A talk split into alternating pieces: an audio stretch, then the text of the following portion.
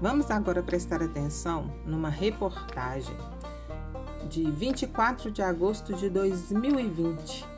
Ela saiu no jornal Joca, que é um jornal específico para jovens, crianças e adolescentes. Vamos escutar com bastante atenção. Música